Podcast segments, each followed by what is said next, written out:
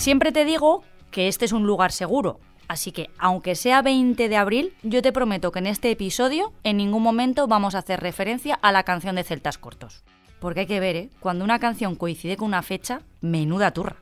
El 20 de enero de la oreja de Van Gogh nos persigue todos los años. El 7 de septiembre de Mecano, tres cuartos de lo mismo. O el 23 de junio de Vetusta Morla para celebrar la noche de San Juan. Cuando nos da por algo, es que nos podemos poner muy pesados. Que se lo digan si no a Elena Furiase, que le debe tener pánico a este mes del año. Abril, Terral. Abril, Terral. Así que tranquilidad, que no vamos a viajar a la dichosa cabaña del Turmo. A cambio, hoy te pido que me acompañes para hablar de feminismo y que nos pasemos a conocer a Yuna, que se jubila tras años de servicio en la Policía Nacional. Todo esto te espera en el Buenos Días con el que ya vemos la luz al final de la semana. Yo no veo el momento. Soy Marta Hortelano y cada día, de lunes a viernes, quiero darte buenas noticias. Así que si necesitas un día sin sobresaltos, este es tu lugar seguro. Los Buenos Días, un podcast diario para ponerte de buen humor. De verdad que desde que hago este podcast no dejo de sorprenderme de algunas cosas que estoy descubriendo y que pensaba que o no sucedían o que estaban como los dinosaurios, extinguidas. Por ejemplo, los piropos hacia las mujeres por la calle han dejado de estar bien vistos desde hace bastantes años, y menos mal, porque no deja de ser una opinión sobre nosotras que no hemos pedido. El año pasado hice un reportaje con ocho mujeres de distintas décadas y el típico silbido era un halago para mujeres de más de 60 años, pero enfadaba a las más jóvenes. Por ejemplo, a Patricia Moreno, una de mis entrevistadas de 30 años. Que me piropeen por la calle es una invasión de mi integridad. Es un juicio que no he solicitado y es una muestra de dominación. Y esto es lo que le parecían los piropos a Virtudes García, con 70 años. Pues es bonito, pero hoy en día ya no piropean a nadie. Eso era antiguamente, ahora ya no te dicen piropos. Además, según dicen, está muy mal dicho que la gente te piropee.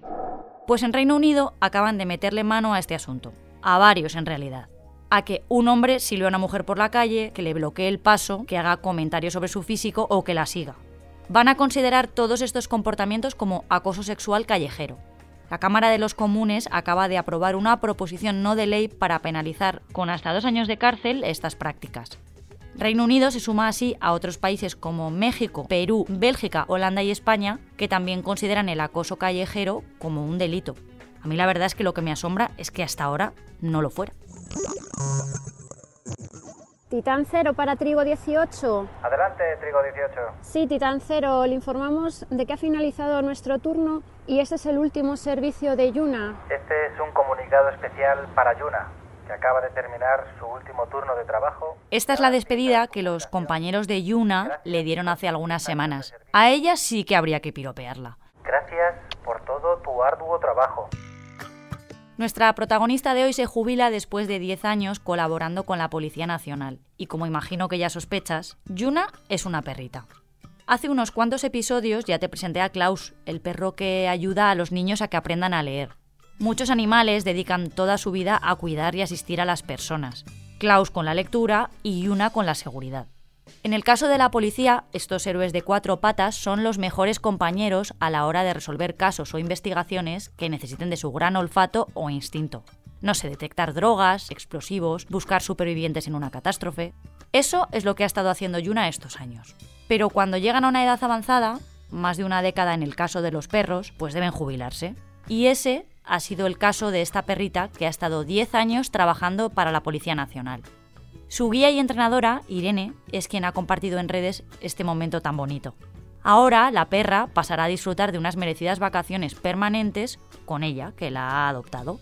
La verdad es que quién fuera Yuna, por lo de jubilarse ya, digo. Y como ya he dicho antes, hoy es jueves 20 de abril y nuestra efeméride no se canta, aunque tiene su propio sonido, claro. Tal día como hoy, pero de 1998, se presentó el ilustre sistema operativo Windows 98. Si tienes menos de 30 años y nos estás escuchando, igual ni sabes de qué te estoy hablando. Pero a muchos, aquella actualización de Windows 95 nos facilitó la vida. Uh, up to 127 USB devices here. Ese día, su inventor, Bill Gates, lo enseñó al mundo por primera vez. Ya sabes, en uno de esos eventos en los que se presenta una máquina en un escenario de fondo negro y todo un auditorio aplaude a tope. Entre los cambios, este nuevo sistema operativo incorporaba un servidor de correo electrónico y una agenda de contactos conectados a Internet. Con él se podía escanear, restaurar archivos y también iba a ser más fácil conectarse a impresoras, USBs o DVDs. Vamos, en aquella época el no va más. Algunos, eso sí, defendieron que era una mejora superficial de Windows 95 y además muy vulnerable a virus informáticos y que daba más fallos. Uno de los más habituales y temidos era la pantalla azul de la muerte, el mensaje que muestra Windows cuando ocurre un error de los no recuperables. De hecho, ese fallo acabó siendo protagonista en la presentación oficial hace 25 años. Cuando el asistente de Bill Gates quiso proyectar las nuevas funcionalidades, el sistema pues se colgó y saltó el pantallazo azul. Cosas que pasan. Os dejo, que le voy a dar a control al suprimir porque yo creo que necesito reiniciarme. Mañana viene Adriana a tomar el relevo, y menos mal. Muchas gracias por escucharnos y gracias a ti, Marta. De nada, mujer. Recuerda que si te ocurre algo bueno y quieres contárnoslo, puedes escribir a losbuenosdías@lasprovincias.es. Este podcast ha sido escrito por Marta Hortelano, la edición es de Amalia Yusta y Paco Sánchez, el diseño sonoro de Rodrigo Ortiz de Zárate y la producción de Miquel Labastida y Andrea Morán. De lunes a viernes te esperamos en la web del periódico o en tu plataforma de audio favorita.